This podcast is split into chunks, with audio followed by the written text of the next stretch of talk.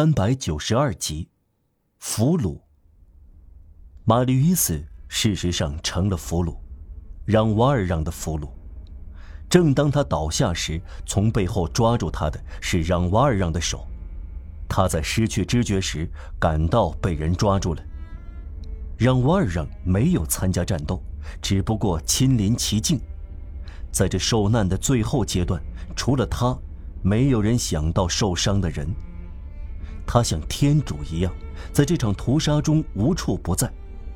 靠了他，倒下的人被扶起来，搬到楼下大厅包扎起来。在战斗间歇，他修复街垒。可是，类似开枪、攻击甚至自卫的行为都不会出自他的手。他一言不发，忙于救人。再说，他仅仅有点擦伤，子弹不想打中他。如果说他到这个墓地来本想自杀，那么这一点他根本没有成功。但我们怀疑他想自杀，这是违反宗教的行为。让瓦尔让在战斗的硝烟弥漫中，好像没有看到玛丽约斯。其实他的目光没有离开他。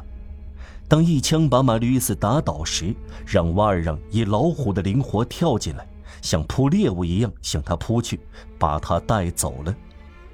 这时，攻击的旋风极其猛烈，集中在昂若拉身上和小酒店大门。没有人看到让瓦尔让，他怀里抱着昏倒的玛丽约斯，穿过街垒，起掉石子的战场，消失在柯林斯酒店的拐角后面。读者记得，这个在街上形成夹角的拐角。他挡住了子弹和霰弹，也挡住了视线和几尺见方的一块地。有时在火灾中，会有一个房间没有起火；在惊涛骇浪的大海中，越过夹角或暗礁的死角，有一块平静的角落。埃博尼娜正是在街垒内梯形的褶皱里咽气的。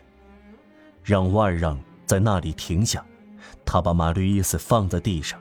靠着墙环视四周，形势十分恶劣。眼下，也许在两三分钟之内，这堵墙是一个隐蔽的地方。可是，怎么逃脱这场屠杀呢？他记起八年前在波隆索街遇到的困境，以及怎样才逃出虎口。那时难乎其难，如今则不可能。他面前是这幢无情的、无言的七层楼房，似乎只有趴在窗口那个死人居住。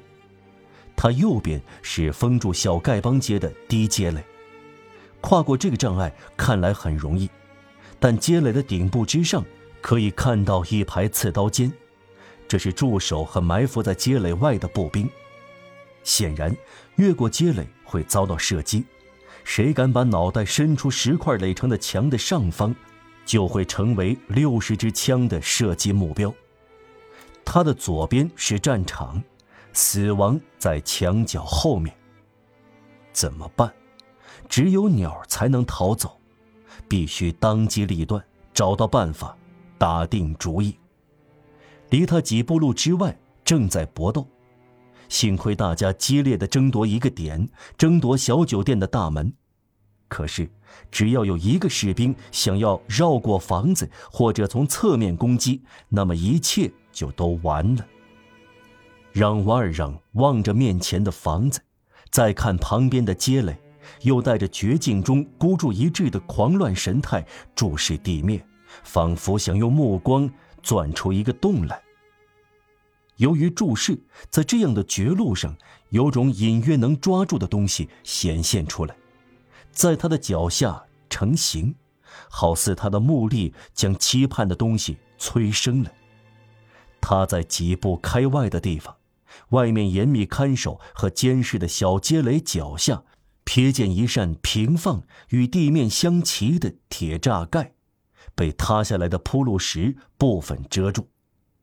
这扇铁栅盖一条条横铁条非常的粗，大约两尺见方，固定它的石墩被拔掉了，它好像散了架一样。越过铁条，可以看到一个幽暗的口子，类似烟囱管子或者蓄水池的管道，让瓦尔让冲了过去。他以往越狱的本领像一道亮光出现在他的脑海里。扒开石头，掀起铁栅盖，把死尸一样木然不动的马吕斯扛在肩上，在手肘和膝盖的支撑下，挺起腰顶住着重负，走下这不幸而不太深的窨井，让沉重的翻板铁栅盖在头上，震动的石头重又滚落在铁栅上。踩在离地面三四尺深的石板地上，如同人在极度兴奋时以巨人之力和鹰隼的迅捷所做的那样，这仅花了几分钟的时间。让瓦尔让扛着始终昏迷的玛丽约斯，来到了一个像长地道的地方。那里一片静谧、沉寂、漆黑。以前。他从街上落入修道院时所感到的印象又袭上心头，只不过今日他带走的不是科赛特，而是玛丽约斯。此刻他勉强听到头顶上攻占小酒店的骇人喧声，犹如隐约的喃喃声。